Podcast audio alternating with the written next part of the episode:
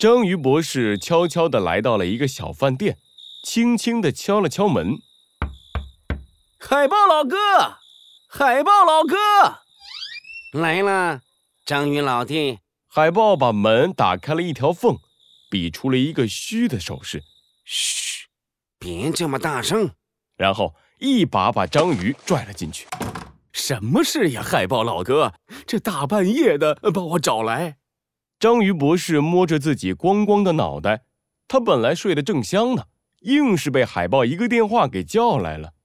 不好了，可能出事儿了！啊，出什么事了？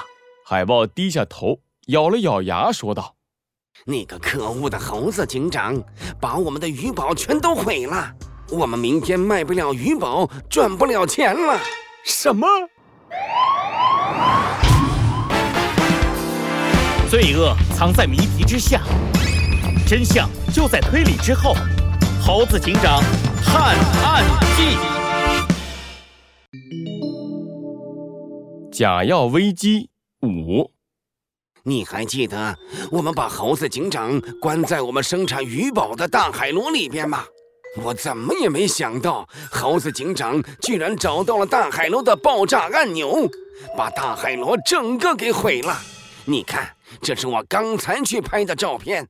海豹掏出一张照片，照片上是一堆大海螺的残骸。哎呀，这下可怎么办呢？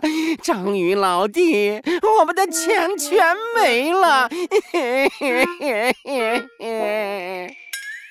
海豹一下子抱住章鱼博士，大哭起来。哎呀，海豹老哥，哭什么呀？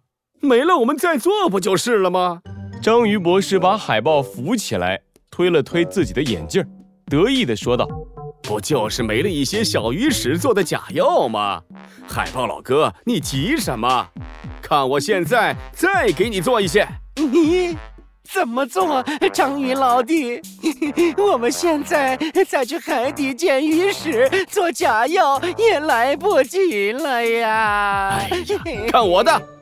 章鱼博士把触手放到自己身上，左搓搓，右搓搓，搓下来一个泥丸子。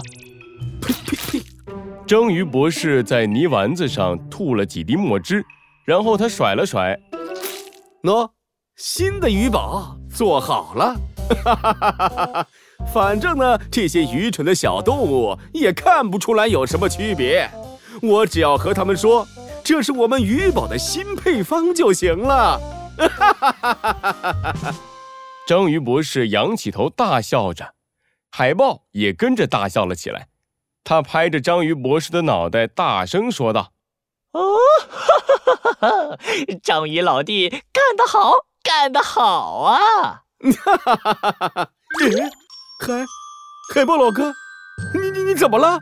怎么笑得这么奇怪呀？奇怪嘛！不奇怪啊，因为我本来就不是你的海豹老哥呀。海豹突然摆出了一个奇怪的动作，然后，然后砰的一声，一团烟雾炸了出来。等到烟雾散去，原本的海豹不见了，取而代之的是摆着奇怪动作的弗兰熊。你你你你是谁？我我的海豹老哥呢？我是谁？弗兰熊伸出右手指向天空，左手叉着腰，摆出了一个超级自恋的姿势。最懂科学的天才，最有品味的坏蛋，我就是科学坏蛋弗兰熊。章鱼博士被弗兰熊给吓呆了，愣在原地，一时说不出话来。不过弗兰熊可不管这些，章鱼博士。我可真要好好谢谢你，谢，你谢我什么？谢谢你傻傻的给我们的观众演示了鱼宝是怎么做的，以及告诉了他们鱼宝是什么样的垃圾呀！什什么？观众？几盏大灯照向了章鱼博士，章鱼博士赶紧用手捂住了眼睛。饭店周围的墙壁忽然倒了下去，一大群人围在章鱼博士的周围。两只小狮子跳了出来，是莱恩兄弟。莱恩哥哥拿着话筒，发出了正义的喊声：“章鱼博士，你没想到吧？我们是太阳电视台的莱恩兄弟，你刚才说过的话、做过的事儿，我们全部都用现场直播，让森林里所有的小动物在电视上看到了。什什么？章鱼博士的头上冒出了大滴大滴的汗珠。